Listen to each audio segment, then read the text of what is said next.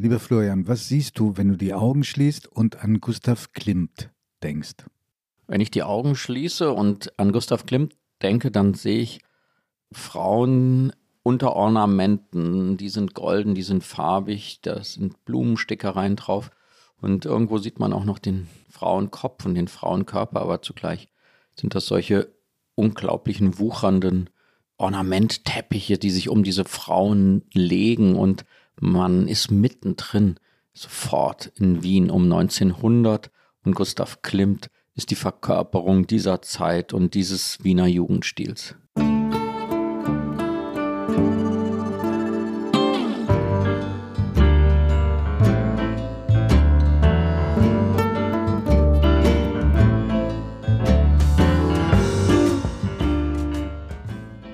Augen zu.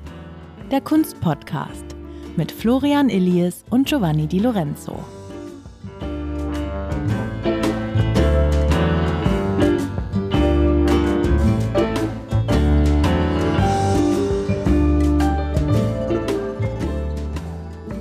Herzlich willkommen bei dieser neuen Folge von Augen zu.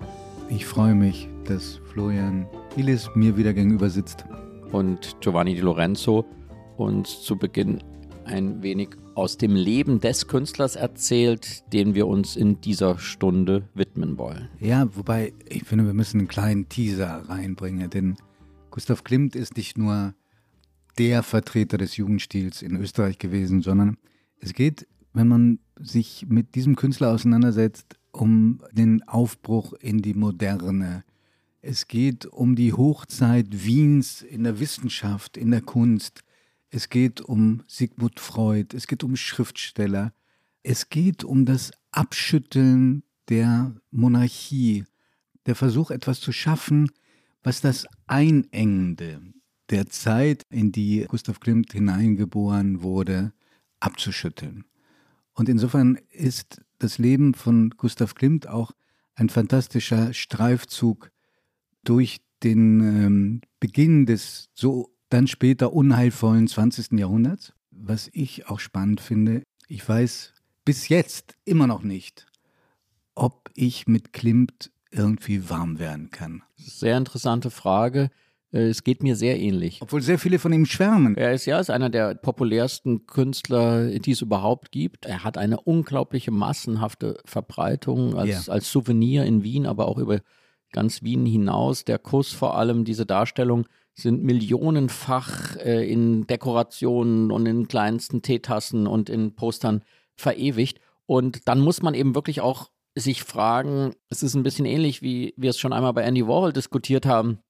Was sagt uns das über den Künstler, dass er so eine Popularität hat? Denn das sagt natürlich erstmal auch über seine Qualität nichts. Also, denn die Frage ist, wie stark ist er als Künstler, wie stark ist er als Künstler in seiner Zeit? Dass er zu so einem Symbol werden konnte, dass er zu einem Symbol für über 120 Jahre jetzt eigentlich schon inzwischen ist. Ja, darum wird es in dieser äh, Folge gehen und wieder mal ist es einer, der, der unbezahlbar ist. Wir hatten ja in der letzten Folge schon Modigliani, einer der teuersten Künstler inzwischen, die es überhaupt gibt. Aber es gibt zwei, die teurer sind. Das ist Klimt und das ist Leonardo und irgendwo dazwischen liegt noch Picasso. Genau, ja, das ist auch darin zeigt sich diese unglaubliche Popularität und dieses unglaubliche Begehren, eben ein Bild von diesem Menschen besitzen zu dürfen. Kennst du ein bisschen seine Familiengeschichte? Nein, und ich freue mich, sie jetzt kennenzulernen durch dich. Die ist wirklich spannend. Also der Großvater von Gustav Klimt kommt in der Mitte des 19. Jahrhunderts von Böhmen in die Nähe von Wien, ein Vorort von Wien arbeitet sich da fleißig hoch, wird Mitglied der Leibgarde von Kaiser Franz Josef. Das war der ewige Kaiser, der überhaupt nie, glaube ich, bis heute noch irgendwo im, im Amt sein muss. Und die berühmte Sissi heiratete. Als er in Pension geht, darf er etwas machen, was sehr österreichisch ist. Er darf nämlich einen Tabakladen eröffnen, so einen sogenannten Trafik.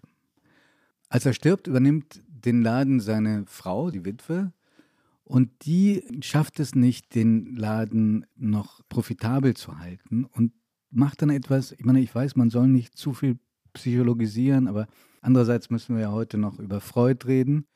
Und ich glaube ja auch, dass Familiengeschichten, über die nie gesprochen wird, fortdauern, fortlaufen, wie so eine dunkle Wolke, das Leben auch der Nachfahren begleiten.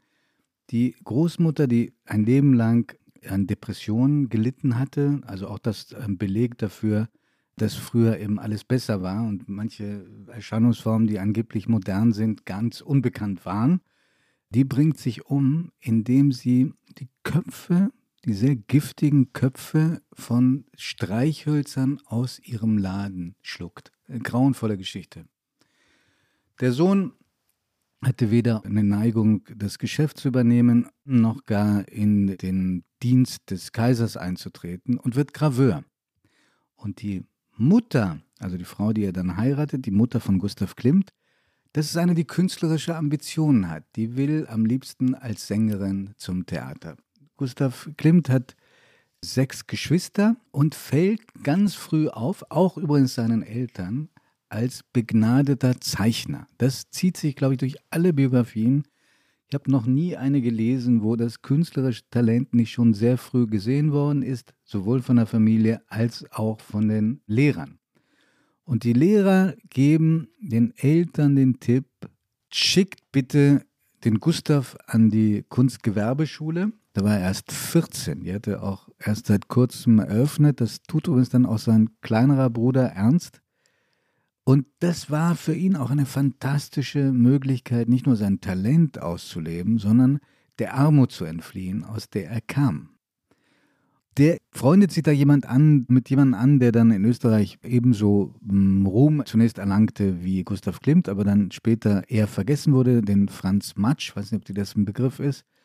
Er, sein Bruder, jüngerer Bruder Ernst und Franz Matsch, die fallen da so als Ausnahmetalente auf dass sie noch nach den drei Jahren an der Kunstgewerbeschule noch zwei Jahre zusätzlich ausgebildet werden und dann schon blutjung, minderjährig, alle drei anfangen, als Ornamentalisten zu arbeiten für bekanntere Künstler. Also das, was du in der Einleitung schon angedeutet hast, was auszuführen, was Maler vor allem an dekorativen Elementen, etwa an Freskos oder Vorhänge, in Theatern sich ausgedacht hatte. Und unter anderem werden sie eingespannt für den Festumzug zur Silberhochzeit von Franz Josef und seiner Gattin Elisabeth. Irre Geschichte, oder? Wenn du mhm. überlegst, wie. Das alles ist ja nicht so furchtbar lange, liegt nicht so furchtbar lange zurück mhm. und trotzdem scheint es so weit entrückt zu sein. Also, sie sind so erfolgreich, dass sie sehr jung auch noch eine eigene Kompanie aufmachen. Also, die machen einen richtigen Betrieb auf und widmen sich nichts anderem als der Dekorationsmalerei. So, und jetzt interessiert mich, wann kommt der Bruch? Wann fangen die an, selber als Künstler mit eigener Handschrift aufzutreten? Denn bis dahin waren die auch untereinander nicht zu unterscheiden. Ja, das gibt es sehr oft in solchen Künstlerkollektiven, auch bei den bekanntesten, dass wenn die gemeinsam arbeiteten, kennt man schon aus der Frührenaissance, der Renaissance, diese Werkstätten, die gemeinsam arbeiteten, gemeinsam an großen Bildern arbeiteten. Das ist hier genauso. Ich finde aber auch so aufregend zu wissen, diese Herkunft für Klimt ist so prägend, dass sein gesamtes Werk davon bestimmt sein wird. Also dieser Hang zur Dekoration jetzt einfach nicht in einem negativen, sondern in einem positiven Sinne gedacht, für ausgewogene Kompositionen, für für Pracht in der Darstellung, diese Liebe zu den Materialien, zu diesem Gold, diesem Blumenschmuck, das ist etwas, was ihn bestimmt und was ihn eben auch von allen anderen Künstlern seiner Zeit in Wien deutlich unterscheidet. Was wollten diese Künstler? Sie werden ja ein bisschen vereinfachend als Jugendstilkünstler bezeichnet. Was wollte der Jugendstil? Der Jugendstil ist in einer Zeit entstanden, also um 1900. Wien ist eine der Hochburgen, München ist die deutsche Hochburg dieses Jugendstils. Es gab in vielen Ländern dann Ableger. Es gab in, in, in Brüssel, Böhmen, genau. Belgien, in Italien, in Frankreich. Das ist faszinierend oft bei diesen Stilen, dass sie zur selben Zeit an völlig unterschiedlichen Orten einfach in die Welt müssen. Dann ist die Zeit reif für eine Idee. Und in diesem Falle ist es eine Idee, die sehr verschlungene Formen, sehr natürliche Formen, Wachstumsformen der Natur aufnimmt in der Möbelbaukunst, in der Malerei, im Schmuck vor allem. Also das sind die Pflanzenformen, die aufgenommen werden, verbunden mit den fließenden Linien auch eines äh, Japonismus, eines japanischen Stiles. Das ist eine Form, die ja wirklich auch der Anfang ist eigentlich dieser Hinwendung zur Natur. Das ist so eine Gegenbewegung gegen die Industrialisierung, gegen die Typisierung und da ist diese natürlichen Wachstumsformen der Natur werden wieder als Lehrmeisterin genommen und an denen orientieren sich die Künstler, die Handwerker, die Möbelbauer, um einen eigenen neuen Stil zu entwickeln. Aber war das nicht auch der Wunsch nach Freiheit? Zum Beispiel Gustav Klimt hat sogar Kleider gezeichnet. Früher war man eingezwängt. Denkt nur an die Bilder von adligen Frauen oder Frauen des gehobenen Bürgertums, wie die rumliefen, wie eingezwängt die waren in ihren Korsetts. Also der Wunsch rauszubrechen aus dem Historizismus, aus dem Realismus des 19. Jahrhunderts, Fantasie obsiegen zu lassen, auf das zu hören, was das Gefühl einem sagt, wo der Verstand nicht ganz hinkommt, vielleicht auch weicher, weiblicher zu werden. All das, was die strenge Erziehung und Prägung jener Zeit eigentlich nicht zulassen wollte. Ja, das ist wirklich so eine, man kann wirklich von einer Reformbewegung sprechen, die es da eben in den unterschiedlichsten Zentren gab. Wir sprachen, als wir über Paula Modersohn Becker sprachen, das ist eben auch in der Worpsweder-Variante gibt es auch mit Heinrich Vogeler und Rilke damals in Brüssel, in Böhmen, in Italien, in, in Deutschland vor allem eben in München. Das ist eine Bewegung, die ganz viele Auswirkungen hat. Der Monte Verità am Lago Maggiore, der dann auch mit der Freikörperkultur einhergeht, die Reformkleider. Der trug ja immer, klimmt immer nur so einen Kittel, sozusagen als Protest auch. Einen grässlichen indigo-blauen Kittel mit weißen Stickereien. Er sah furchtbar drin aus. Also es ist wirklich so eine wie so ein Sektenführer. Wie ein Sektenführer und das war wirklich eine von dem Verhalten her hat das wirklich sehr viel von der 68er Bewegung, also eine anti bürgerliche, Freiheit und naturliebende Künstlervereinigung, die sehr international war und die sehr versuchte, der Kunst ihre Stellung im Leben zu geben. Deswegen auch eine Kunst das erste Mal wieder, die eben alles überflutete. Henry van der Velde, der Besteck entwarf, Möbel entwarf. Äh, Hoffmann in Wien, ja, die Werkstätten. Und die Häuser bauten. Also es war wirklich der Versuch, dass die Kunst wieder das Leben verändert und nicht mehr das Leben die Kunst bestimmt. Und vielleicht muss man sich auch vor Augen führen, wie damals die Architektur aussah. Das war ja, ich glaube, der Fachausdruck dafür ist Eklektizismus eine Mischung aus Neogotik, dann ganz wichtig Neo-Renaissance, Neo-Rokoko, Neo-Barock.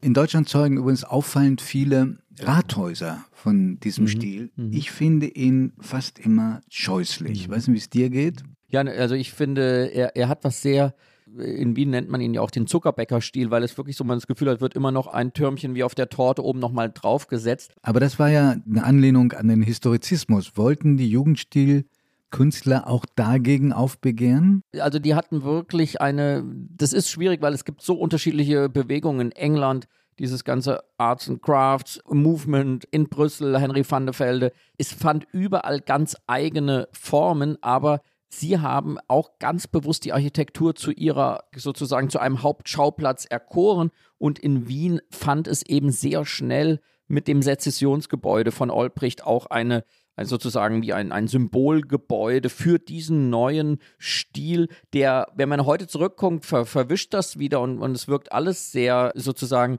dekorativ und auch in einer gewissen Weise schönheitstrunken, aber in der damaligen Zeit waren das absolut revolutionäre Gebäude, vor allem die dann eben äh, von Hoffmann in Wien um 1900 gebaut wurden. Deshalb glaube ich, Jugendstil ist nur ein Behelfsausdruck, vor allem für das Wien um 1900. Wien um 1900 das ist das, was Hegel mal den Weltgeist nannte. Da ist um 1900 ist der Weltgeist mit Garantie in Wien zu Hause gewesen, weil wir haben eine solche Fülle an gleichzeitigen Explosion. Wir haben in der Philosophie Wittgenstein, wir haben in der Psychologie Sigmund Freud, wir haben in der Literatur Arthur Schnitzler, wir haben Peter Altenberg und so weiter und so weiter noch in der, in der Literatur parallel. Dann haben wir in der Malerei eben einen Gustav Klimt, aber wir haben auch einen Egon Schiele, dieses Genie und einen Oskar Kokoschka. In der Architektur haben wir schon drüber gesprochen, Hoffmann, Olbricht. Das alles findet in wenigen Jahren alles in Wien statt. Das ist fast einzigartig in der neueren Kulturgeschichte Europas, dass diese, an einem Ort so viele Revolutionen gleichzeitig stattfinden. Und diese Szene hat ja auch Treffpunkte. Barbara Sternthal, die ein wirklich lesenswertes Buch geschrieben hat über Gustav Klimt, Die erinnert an das Café Zentral in der Herrengasse, glaube ich, 14. Dort trafen sich die wichtigsten Künstler dieser Zeit und natürlich Sigmund Freud und auch der gnadenlos begabte, aber auch gnadenlos böse Karl Kraus. Der Schriftsteller und Kritiker Alfred Polger hat mal gesagt, das Café Zentral sei eine Weltanschauung. Hier sitzen Menschen, die allein sein wollen, aber dazu Gesellschaft brauchen. Alles findet in diesem Wien statt und ich glaube, das ist auch nochmal das ganz äh, Wichtige, was wir vorhin gerade nochmal erwähnt haben mit diesem es ist immer alles gleichzeitig eigentlich in diesem Wien um 1900, denn so sehr sich diese Künstler gegen die herrschende Moral oder gegen die. Und vor allen Dingen gegen die Kommerzialisierung der Kunst. Ich glaube, ja. einige von denen hatten gar nicht so sehr die, die Malerväter vor Augen, die sie irgendwie konterkarieren wollten, sondern sie kämpften, so wie Modigliani auch, fast zeitgleich gegen die Kommerzialisierung. Hm. Und was ich, auf welchen Punkt ich raus wollte, ist, dass man eben, das ist dann eben auch immer wieder eine österreichische Spezialität, dass man nie ganz versteht, wo sie dagegen sind und wo sie dann wieder dafür sind. Denn die Künstler, die also sich Sezessionisten nannten, also die Wiener Sezession, diese Neugründung eben von Hoffmann, von Klimt, von Karl Moll und anderen, die bauten dann ein neues Gebäude, dieses Gebäude von Josef Olbricht, aber zur Einweihung, wer kam? Der Kaiser. Also der Kaiser kommt dann auch noch zur Feierstunde der Avantgarde. Das und zeigt, lobt die und, und lobt, lobt diese sie, Künstler ja. auch noch, ja. ganz besonders Gustav Klimt und ja. seine beiden Mitstreiter. Also unvorstellbar in Paris oder Berlin um 1900, dass das Staatsoberhaupt die avantgardistischste Kunst auch noch belobigt und huldigt. Das zeigt aber, was das für ein ganz faszinierender eigener Kosmos gewesen ist zwischen einer Kunst, die als Staatskunst eigentlich anfing, denn das darf man nicht vergessen. Also dieses Malerkollektiv dieser Dekorateure um Klimt, die bekamen eben sehr früh sehr große staatliche Aufträge für äh, bürgerliche Gebäude, fürs Burgtheater, zur Dekoration und aus diesen großen Aufträgen des Staates entstand eigentlich erst ganz langsam die Künstlerindividualität von Klimt, weil er dann eben Porträtaufträge aus der meist jüdischen äh, Großbürgertum Wiens bekam, aber es kam aus Aufträgen für große Gebäude der Kultur in Wien. Ich habe zwei Lieblingsbilder von Klimt bei allem Fremdeln. Eins ist äh, Judith I, also Judith und Holofernes, die berühmte mythologische Darstellung. Und mein zweites Lieblingsgemälde ist vor dem Burgtheater gab es ja dann das abgerissene, später leider abgerissene Hoftheater.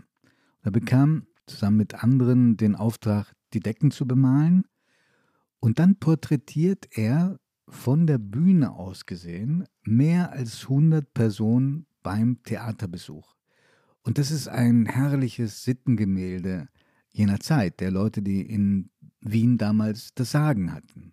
Ja, und diese perspektivischen Wechsel von unten hochzuschauen, von oben runter zu schauen, das ist sehr, sehr oft bei seinen Frauenfiguren, wo man von unten denen ins Angesicht schaut. Das zeigt aber auch einfach nochmal diese handwerkliche Virtuosität. Ich glaube, bei aller Diskussion um die, um die Rolle oder die Größe von Klimt darf man diesen Punkt nie vergessen. Er war ein, ein bravouröser, handwerklicher Könner. Einerseits in der Darstellung der Menschen, andererseits in dieser Verbindung, in diesem flächigen Stil, also diese Menschenkörper ins Ornament aufgehen zu lassen. Und drittens das, wodurch sein Talent als allererstes eben deutlich wurde, diese Zeichnungen.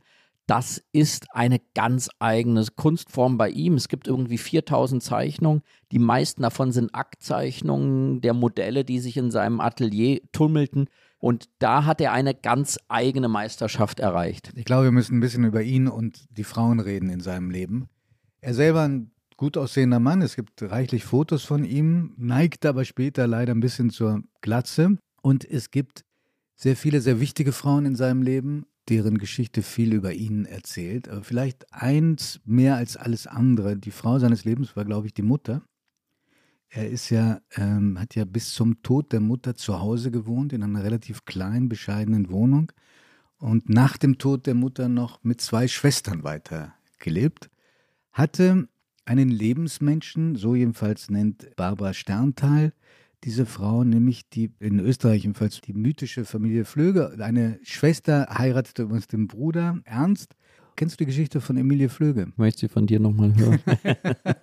die ist wirklich toll. Die, die gründete, das war eine selbstbewusste, eine sehr, sehr aktive Frau, die unter anderem, aber es war nicht nur ihre Beschäftigung, mit ihren beiden Schwestern einen Modesalon in der Maria-Hilf-Straße in Wien gründete, der so erfolgreich war, dass die drei zeitweilig 80 Angestellte beschäftigten. Und der Betrieb wurde erst eingestellt nach dem sogenannten Anschluss Österreichs an Nazi-Deutschland, hm, weil da einfach die Kundinnen, die wichtigsten, nicht mehr da waren, weil geflohen oder verfolgt. Und dieser Frau hat er offenbar verehrt, platonisch verehrt. Es gibt, man hat dann gefunden, 400 Postkarten, die er ihr geschrieben hat. Keine einzige deutet darauf hin, dass es ein körperliches Verhältnis oder eine Liebesbeziehung im klassischen Sinne hätte sein können wie es überhaupt von Gustav Klimt ein sehr diskreter Mensch gewesen sein muss, der wenig von sich offenbart hat, auch nicht von seinen vielen Liebesgeschichten. Und Emilie Flöge war ebenso diskret, denn sie hatte körbeweise Post, die sie nach dem Tod Klimts verbrannte. Mhm. Und Emilie Flöge ist nicht nur auf äh, mehreren Fotos erhalten, sondern auch verewigt worden von ihm. Und ich glaube, das sind diese beiden wichtigen, unterschiedlichen Felder, in denen er mit den Frauen seiner Zeit zu tun hatte. Das eine sind Frauen wie diese Emilie Flögel, eine, heute würde man sagen, eine Unternehmerin, eine Reformerin, die diese Kleider entwarf, die er auch selber dann anzog, mit der er Urlaub immer machte am Attersee. Ja. Diese ganze jüdische Großbürgertum, berühmteste Adele äh, Bloch-Bauer, die er porträtierte, das waren Frauen, Intellektuelle, das waren äh, Frauen von allergrößtem Format, die er in seinen Porträts malte, die also auch von ihm porträtiert werden wollten. Das war der eine Teil. Und der zweite Teil war das, was sich in seinem Atelier abspielte. In seinem Atelier in dem er tagsüber war, bevor er eben abends zur Mutter wieder nach Hause fuhr. Also das muss man sich auch vorstellen. Also er war Avantgardist von 9 bis 17 Uhr und dann ging es mit der Straßenbahn nach Hause. In eine Zwei-Zimmer-Wohnung. In die Zwei-Zimmer-Wohnung mit Mutter oder dann mit den Schwestern. In seinem Atelier herrschte eine komplett andere Atmosphäre, eine Boudoir-Atmosphäre. Da waren ständig junge Mädchen, Frauen aus der Unterschicht, die da für ein paar Schilling sich auszogen, dort lebten und die ihm zur Verfügung stehen mussten. Einerseits als Modelle oder auch, wenn er in Liebe oder Leidenschaft zu ihnen entbrannte. Das war unklar und die tummelten sich da immer. Er malte sie eigentlich nicht, sondern er zeichnete sie nur. Das ist sozusagen der andere Teil seines Werks. Diese Tausenden von Aktzeichnungen, die da entstanden sind, in dieser etwas schwülen, merkwürdigen äh, Atelier-Atmosphäre, das ist der große zweite Teil seines Werkes. Und es ist eine große Frage, die sich einem aus der heutigen Sicht eigentlich stellt. Hat dieser Gustav Klimt die weibliche Schönheit wirklich immer nur gefeiert? Ist das eigentlich ein aus heutiger Sicht rein männlicher Blick. Wenn man diese Aktzeichnungen anguckt, da gibt es sehr, sehr viel lesbische Liebe zwischen den Frauen, gibt sehr viel sozusagen sexuelle Erfüllung, eigentlich eine Feier der weiblichen Lust in diesen Aktzeichnungen. Andererseits könnte man sagen, er hat die Frau zum Ornament degradiert. In deinen Gemälden wiederum. Ja. Da ist es eben das Gegenteil und das ist sehr faszinierend. Was, was sagst du denn? Was stimmt denn? Na, es ist eben beides gleichzeitig und das ist eben immer das Faszinierende, wenn Künstler sowas leisten, dass sie in der Malerei macht er die Frau zum Ornament und er entpersonalisiert sie eigentlich. Man erkennt kaum, wer es ist. Die Gesichtszüge sind eher starr in diesen Gemälden und sie haben auch von dieser ganzen großen Eigenständigkeit, diese emanzipierten Frauen verlieren sie eigentlich, weil sie werden zu diesem flächigen Stil und dann in diesen Aktzeichnungen huldigt er eigentlich dieser weiblichen Körperlichkeit. Also das ist eine ganz unterschiedliche Darstellungsform in den beiden Medien, Malerei und Zeichnung und es ist wirklich sehr schwierig, das zusammenzubringen. Ich habe dazu Kia Fahrland, die Kunstkritikerin der Süddeutschen Zeitung, gefragt, was aus heutiger Sicht der Blick Gustav Klimts auf die Frau über sein Verhältnis zum anderen Geschlecht verrät. Ich finde das bei Gustav Klimt besonders deshalb interessant, weil es ganz viel erstmal gar nicht mal über Frauen, sondern über Männer und über Gustav Klimt selbst erzählt. Also es gibt ja von Leonardo da Vinci diesen Satz, jeder Künstler malt sich selbst. Und ein bisschen ist das auch so bei Gustav Klimt. Also man lernt ganz viel über diese Generation und diese Zeit und was projiziert er in diese Frauen eigentlich rein. Also das finde ich interessant und ich glaube, da muss man einmal den Blick etwas weiten, auf die Zeit um 1900 in Wien. Das ist ja die Generation von Sigmund Freud und das sind, man muss sich das vorstellen, das sind also junge Männer, die einen, einen wirklichen Aufbruch dort initiieren. Die sind sehr geprägt von ihren liberalen Vätern, also von einer Vätergeneration, die also auf Aufklärung, auf Verstandestugend setzt, überhaupt auf Tugenden setzt, auf Mäßigung setzt, auf viel Arbeit. Und davon setzen sich diese Leute ab. Und das ist fast eine Art Vatermord, die die da begehen, bei Sigmund Freud ja auch. Und die wollen zu was anderem hin. Die wollen weg von der reinen Vernunft. Die wollen hin zu den großen Gefühlen, auch zu den Exzessen, zu den Abgründen der menschlichen Seele. Und was ich bei Klimt beachtlich finde, ist, mit welcher männlichen Verletzlichkeit er das auch zeigt also es handelt ja nicht nur von Frauen das Werk, sondern es handelt ganz viel eben auch von Männern und von dem Begehren, was nicht erfüllt wird, überhaupt von der ganzen Verzweiflung mit dem eigenen Begehren und den eigenen Wünschen und äh, Abgründen auch. Und ich finde, er setzt sich dem eigentlich sehr, sehr mutig und sehr, sehr offen dieser Situation auch aus. Wenn Sie an die frühen Werke denken, also er malt ja als ganz junger Mann für die Universität diese großen Bilder, die stoßen dann auf Ablehnung und dann kauft er sie zurück. Ist ein großer Skandal in Wien. Und dort malt er eben auch ganz gefährliche Frauenfiguren, ein sich auflösen von Figuren. Man verschlingt sich da mal in Haarwüsten. Und dann am Ende ist da also ein ganz verzweifelter Mann. Der wird mit sich selbst und mit dem, was er sich wünscht von diesen Frauen, eigentlich nicht fertig. Und ich finde das einen unglaublich mutigen Schritt, gerade in der Zeit, das so zu zeigen. Da geht es ja um, nicht um Realitäten, es geht ja um Fantasie. Klimt versucht ja ganz im Sinne von Freud wirklich in den Exzess zu gehen und äh, die Träume zu zeigen. Also das ist ja eine Forderung von Freud. Zeigt die Träume, lasst die Träume zu. Und Träume sind ja nach Freud Wunscherfüllung. Und in diese Richtung geht's, glaube ich, auch in der Malerei von Klimt. Das gilt alles nur für die Frühwerke von Klimt. Im Spätwerk sieht das dann wieder ganz anders aus. Also das Spätwerk beginnt für mich auch mit der, mit der großen Kunstschau 1908 und den Gemälden, die in diesem Zeitraum entstanden sind. Dort geht es eigentlich dieser Generation von Jugendstilkünstlern auch darum, so die ganze Welt zu designen und zu gestalten und auch neu zu gestalten. Also wieder die Abgrenzung zur Vätergeneration. Und in diesem Zusammenhang malt Klimt dann ja für das Großbürgertum und malt eben auch viele Frauen. Oft sind das Frauen aus dem jüdischen Großbürger, aufgeklärten jüdischen Großbürgertum. Und dort setzt er praktisch den Exzess in das Ornament. Also was da noch exzessiv sind, ist dieser unglaubliche Goldrausch, in dem Frauenfiguren wie Adele Bloch-Bauer wirklich verschwinden beinahe. Und wenn man sich das genau anguckt, dann geht es aber auch in solch einem Bild um, um diese Dialektik zwischen Kontrolle und Exzess. Neben Adele Bloch-Bauer, die du schon erwähnt hast, die mit 18 den Zuckermonopolisten Ferdinand Bloch in Wien heiratet. Die beiden hatten, wie soll man sagen, eine Vernunftsehe. Beide hatten beträchtlichen Geschäftssinn, aber sie hatten auch einen künstlerischen, literarischen Salon, sodass sie auch zu wichtigen Förderern und Sammlern wurde. Und Adele wurde ja auch mehrmals von ihm gezeichnet. Eins der Bilder hat schon Anfang der Nullerjahre, ich glaube 2006 in New York, einen unfassbaren Preis erzielt.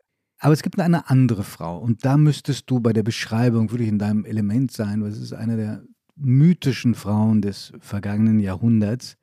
Ich sage nur Alma Schindler, verwitwete Maler, geschiedene Gropius und verehelichte Werfel. Die lernt er kennen, als sie noch ganz jung war und sie schreibt in ihrem Tagebuch, es war ihre erste Liebe. Ja, 1899 äh, versucht er, sich ihr zu nähern und sie ist eben eine nachher mythische Figur geworden, weil sie diese, sie sammelte ja wirklich Ehemänner und sie sammelte die Ehemänner aus jedem Genre, eben aus der Musik, Maler und Gropius, den Architekten, äh, Werfel, den Schriftsteller. Und in der Malerei, nachdem das eben mit Gustav Klimt nicht klappte, entschied sie sich dann für Oskar Kokoschka und hatte mit ihm eine der leidenschaftlichsten Affären dieses frühen Wiens des 20. Jahrhunderts. Den sie fast um den Verstand gebracht hat. Ja, der dann später, als sie sich von ihm trennte, tatsächlich eine Puppe von ihren in Lebensgröße sich gebaut hat und äh, mit dieser Puppe zusammenlebt, um irgendwie über diese Trennung von Alma hinwegzukommen.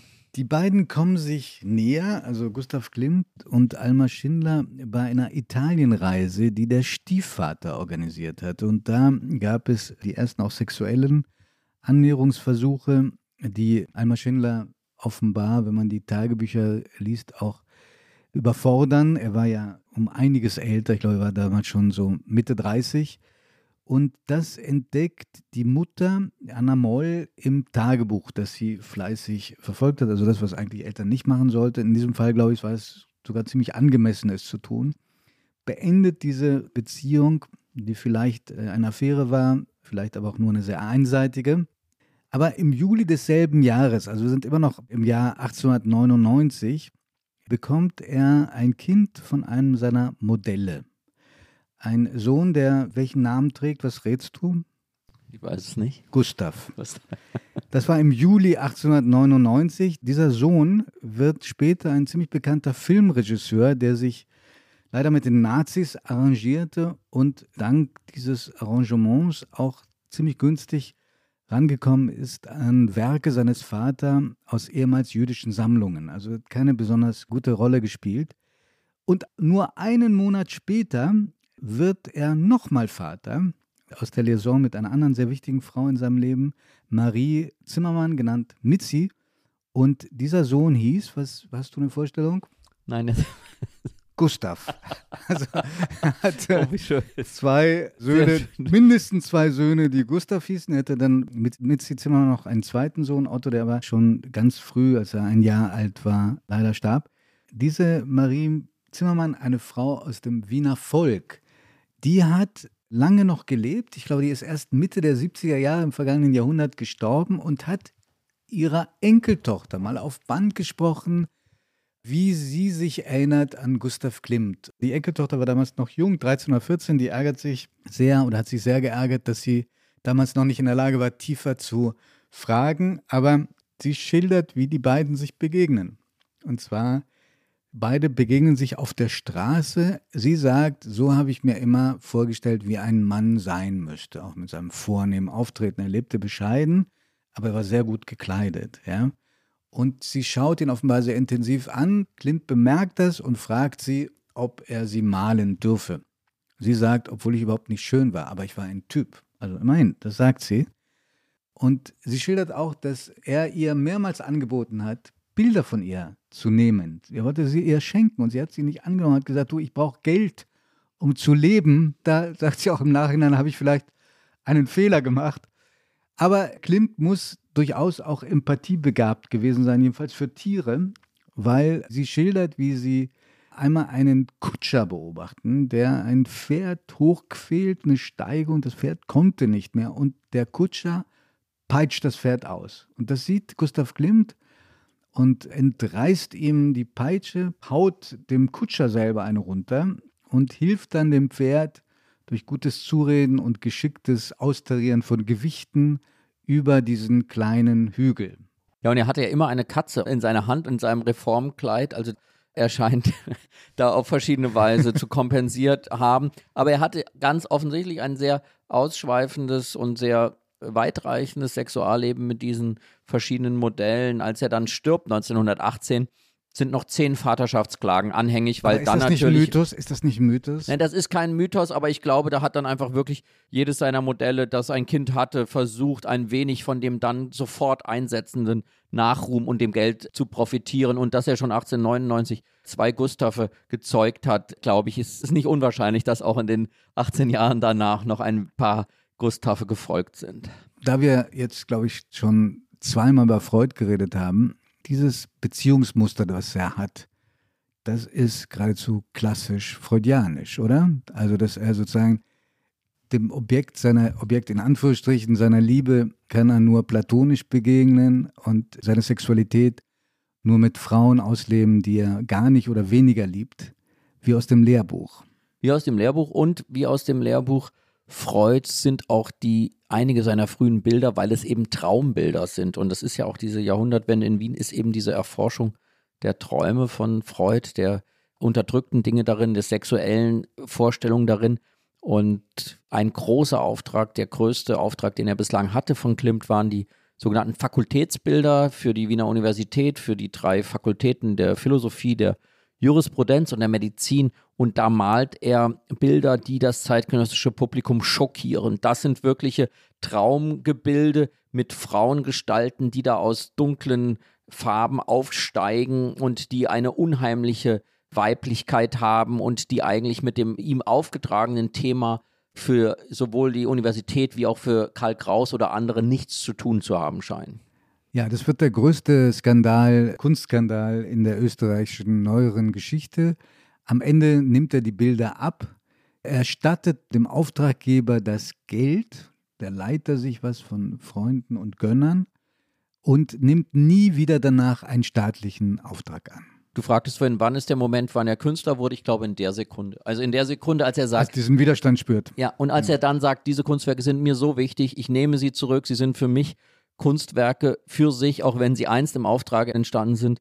Und er holt sie zu sich zurück und findet dann eben jüdische Sammler, Sammlerinnen, die sie ihm dann doch noch wieder äh, abkaufen. Also das ist für mich die Geburtsstunde dieses Künstlers. Tragischerweise sind genau diese drei Gemälde dann 1945 verbrannt.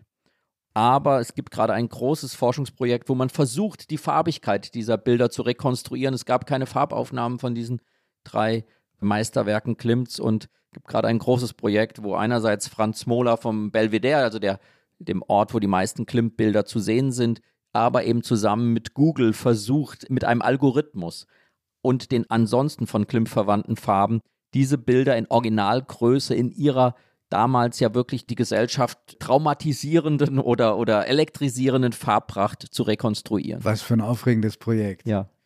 Die künstlerische Schaffensphase, Schaffensperiode, die ihn dann weltberühmt machte, die setzte relativ spät ein, 1905 und dauerte auch nur an die zehn Jahre. Das war diese, die sogenannte goldene Phase, wo diese, das Element, das ornamentale Element wieder so eine ganz, ganz große Rolle spielte und die die ganze Stadt Wien geprägt hat. Ich habe die wunderbare Schriftstellerin Eva Menasse, eine Wienerin, gefragt, was das mit einem macht, wenn man mit Klimt aufwächst. Puh. Also wenn man in Österreich aufwächst, dann kriegt man sowieso erst einmal die Ornamentenpest von vorn und hinten rein. Also Wien ist jedenfalls voll mit Klimt. Jedes Souvenirgeschäft, das auf sich hält, ist vor allem mit Klimt ausgestattet von Einkaufstaschen über Fächer, Sektgläser und Regenschirme und die Kunstdrucke natürlich nicht zu vergessen. Und Klimt hat ja eine ganz unheilvolle äh, Fortsetzung erfahren im Ornamentalen durch äh, Friedensreich Hundertwasser, dessen Ornamente ebenfalls die Stadt überziehen. Und ich bin da natürlich besonders geschädigt, weil ich neben dem Hundertwasserhaus groß geworden bin. Und das heißt, wenn ich schon in die Schule gegangen bin, bin ich an diesen Schaufenstern voller Klimt und Hundertwasserornamenten vorbeigegangen. Also man kann sich vorstellen, dass das einen wirklich ähm, ewigen Eindruck auf mich hinterlassen hat. Herrlich pointiert, herrlich böse. Aber ich habe sie dann doch noch gefragt, ob das nicht dem Künstler Klimt Unrecht tut, was sie gerade diagnostiziert hat. Man tut dem Künstler Gustav Klimt damit auf jeden Fall Unrecht, aber er hat natürlich insofern eine ganz typisch österreichische Karriere durchlaufen, als er ja Zeit seines Lebens eher umstritten war und dann nach seinem Tod einfach verdaut und eingemeindet wurde bis zum totalen Überfluss. Das ist ganz normal österreichisch. Es gibt dieses schöne Sprichwort, in Wien lassen sie einen Künstler erst leben, wenn er tot ist. Das ist Klimt auch so widerfahren. Wenn man sich die Klimt-Originale zum Beispiel im Belvedere anschaut, wo sie hängen und wo sie perfekt ausgeleuchtet und natürlich auch perfekt zur Schau gestellt sind, dann kann man trotzdem ein bisschen ergriffen sein. Also mir geht's immer so, wenn ich die Originale sehe, an dem Ort hängen in der richtigen Größe und nicht in diesen total aufgepixelten Kunstdrucken, dann ist das schon was ganz anderes. Aber das Problem ist halt diese Banalisierung, die ihm widerfahren ist, wie eben auch so vielen anderen. Thomas Bernhard nicht zuletzt zu nennen. Werbung. Liebe Hörerinnen und Hörer, kennen Sie schon das Kunstmagazin der Zeit? Mit der Weltkunst erleben Sie jeden Monat die schönsten Seiten der Kunst. Sie wollen das Magazin unverbindlich testen? Dann bestellen Sie Ihr persönliches Kennenden-Exemplar gratis unter www.zeit.de/slash Weltkunst-Podcast.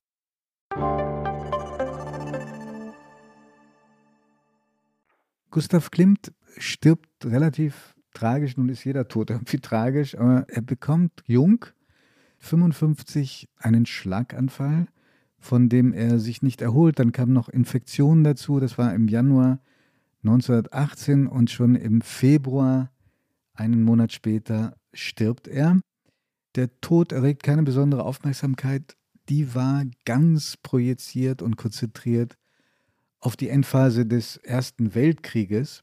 Aber relativ schnell erhob sich der Chor all jener, die sagten, er sei zu wenig gewürdigt worden zu Lebzeiten. Die Preise schossen in die Höhe, wobei Klimt auch zu Lebzeiten schon hohe Preise erzielt hat. Drei oder vier seiner Bilder entsprachen in der, jedenfalls in der letzten Phase etwa dem Wert einer kleinen Villa in Wien. Also das ist schon stattliche Summe gewesen, aber er hinterlässt kein Vermögen. Dafür aber eben sehr, sehr viele Gemälde, sehr, sehr viele Zeichnungen und jede einzelne dieser Zeichnungen, jedes dieser Gemälde ist heute sehr, sehr viel Geld wert. Also er ist einer der, der wertvollsten Künstler überhaupt. Seine Zeichnungen äh, fangen überhaupt erst bei 100.000 Euro an und die Gemälde. Auch die Zeichnungen. Die Zeichnungen und seine Gemälde sind, wenn es sie gibt, bei sehr vielen Millionen. Es gibt einen Seitenaspekt seines Werkes, der ansonsten fast ausschließlich der Feier der weiblichen Schönheit gewidmet ist, der mich immer wieder wahnsinnig begeistert. Das sind seine Landschaftsbilder. Er hat immer auf quadratische Leinwände. Die findet sogar Eva Menasse gut. Äh, Landschaften gemalt, die haben was unglaublich Bezwingendes. Da macht er dieses Ornamentale, aber quasi der Jugendstilmaler malt wieder in der Natur Natur und diese quadratischen Landschaften, vor allem vom Attersee, diese österreichischen Landschaften, haben einen ganz, ganz eigenen Reiz und äh, begeistern mich immer wieder, wenn ich sie einmal im Museum sehe. Ich habe noch eine letzte Frage an dich. Warum gibt es von Klimt, der so viel gezeichnet und gemalt hat, nur ein einziges Selbstporträt? Das ist ein, eine Frage, die, glaube ich, sehr zum Kern eines jeweiligen Künstlers führt. Es gibt Künstler wie Otto Dix, Max Beckmann, die malen sich permanent selbst. Es ist eine permanente Selbstvergewisserung. Ja, auch, auch in früheren Jahrhunderten, da haben wir mehrere schon gehabt. Denke an Picasso, denke aber auch an Van Gogh. Ja, aber auch Andy Warhol. Also es gibt sehr ja. viele, die sehr viel sich selbst immer anschauen und spiegeln in ihrem eigenen Stil und es gibt andere, die es nie tun. Und dass Klimt es nicht gemacht hat oder einmal gemacht hat und ansonsten immer nur die Frauen, die ihm gegenüber saßen, lagen oder standen, gemalt hat, das ist sicherlich von Sigmund Freud besser zu erklären als von mir, aber es ist sicherlich eine bei ihm eine psychologische Struktur, dass er vielleicht auch geflüchtet ist von der Selbstintrospektion, denn das ist es ja immer, eine sehr da muss man sich auch mit sich selbst und seinem Lebensmodell, mit seiner Lebensweise, seinen Lebenslügen auseinandersetzen. Das macht ja die Stärke dieser wichtigsten Selbstporträts eigentlich aus. Und dazu war er offenbar nicht willens oder in der Lage und deswegen hat er sich dann doch lieber den Frauen gegenüber zugewandt als dem merkwürdigen Mann in der sich Befassung selbst. mit sich selbst, ja. Jetzt haben wir uns mehrere Wochen mit Gustav Klimt befassen dürfen, was schön war, wie immer, wenn man sich mit einem Künstler oder einer Künstlerin auseinandersetzen darf. Wie finden wir ihn am Ende? Du hast vorhin dieses Wort benutzt mit dem, du wüsstest nicht, ob du ihm, mit ihm warm geworden bist. Und das ist, glaube ich, eine sehr gute Formulierung, dass man doch immer was Abweisendes bei ihm spürt, gerade weil er diesen flächigen Stil hat, weil er alles im Ornament versinken lässt. Und wenn wir uns Künstlern nahe fühlen, dann hat das sehr oft was damit zu tun, dass wir in den Menschendarstellungen oder in den Naturdarstellungen etwas finden, was uns berührt, was uns ins Herz geht oder was einen über lange Zeit etwas erzählt vom Menschen. Und ich merke selbst auch bei mir, dass ich merke, dass diese, diese Zeichnungen, diese genialen Zeichnungen in Sekundenschnelle von diesen nackten Frauen gemalt etwas sind, von denen ich das Gefühl habe, sie sind sehr echt, sehr lebensecht, während all diese Gemälde dann doch etwas Künstliches haben, was Artifizielles, was Ornamentales. Und deswegen würde ich sagen, ich kann seine Bedeutung für diese Zeit unglaublich klar sehen und würdigen. Es gibt aber diesen rauen, widerständigen, rotzigen Egon Schiele zur gleichen Zeit. Und Über ich, den wir auch unbedingt mal sprechen müssen. Ja, und ich merke, der berührt mich mehr. Der stößt mich viel mehr ab, natürlich. Ja. Aber er berührt mich mehr, weil das ist ein Mensch, der lebt, der leidet, der leidet, der kämpft mit sich und mit seinen Modellen. Von ihm gibt es hunderte von Selbstporträts auch. Also ein Kampf die ganze Zeit. Und diesen ganzen Kampf, all das spüre ich eben bei, bei Klimt wenig. Das ist ausgelagert, ausgeschaltet. Und deswegen würde ich sagen, nein, so richtig warm werde ich nicht mit ihm. Ich kann ihn aber als eine Ausnahmefigur und eine Symbolfigur für dieses Wien um 1900 natürlich wertschätzen und würdigen. Muss man nach Wien fahren, um Originale zu sehen? Nur nach Wien? Man sollte nach Wien fahren. Natürlich gibt es in einzelnen Museen überall immer mal einzelne Bilder von ihm. In Dresden etwa ein wunderschönes Landschaftsgemälde. Aber eigentlich muss man nach Wien. Man muss ins Belvedere, in das Museum und Auch um äh, ihn dort anschauen. Dort kann man ihn auch mit Chile sehen. Und wenn man zurzeit Lust hat, kann man nach Rom fahren. Denn in Rom, im Museo di Roma, ist eine spektakulär große Retrospektive gerade, die alle seine Schaffensphasen mit Beständen aus Wien vor Augen führt. Da kann man eine Romreise mit einem Klimt-Besuch verbinden. Ich habe an Veröffentlichungen schon das Buch von Barbara Sternthal erwähnt, zitiert. Empfehle auch die Biografie, die Mona Horncastle und Alfred Weidinger geschrieben haben. Und dann gibt es, wie über viele Künstler, auch Filme. Eins heißt, glaube ich, richtig Klimt und Klimt wird gespielt von John Malkovich. Ja, das von wem auch- sonst? Von wem sonst? Das wollte ich auch gerade empfehlen. Das ist ein wunderbarer Film, der, glaube ich, einfach die, diese ganze Welt einem nahe bringt. Und wenn man dann die Gegenseite haben will, gibt es auch einen Egon Schiene-Film, wo Klimt immer mit der Katze im Arm auch durch das Bild läuft. Nicht sehr schmeichelhaft, muss man sagen. Ja. Wir bedanken uns, dass Sie uns zugehört haben und da das Jahr noch ganz neu ist, wünschen wir Ihnen alles Gute dafür. Hoffentlich haben Sie die Gelegenheit, Kunst zu erleben, Kunst zu sehen, wie und wo auch immer. Und wir hören uns wieder in vier Wochen. Dann heißt es das nächste Mal Augen zu. Und wir haben uns noch nicht geeinigt, über wen wir sprechen werden. Aber das tun wir jetzt ganz Ich schnell. versuchte darüber elegant hinwegzugehen, aber Sie sehen nicht nur, Sie wissen noch nicht, wer in vier Wochen Ihr Herz für die Kunst öffnen wird. Wir wissen es gerade auch noch nicht, aber in vier Wochen werden wir Sie wieder einladen zur Reise zu einer ganz besonderen Künstlerin oder eines ganz besonderen Künstlers. Vielen Dank. Tschüss. Alles Gute.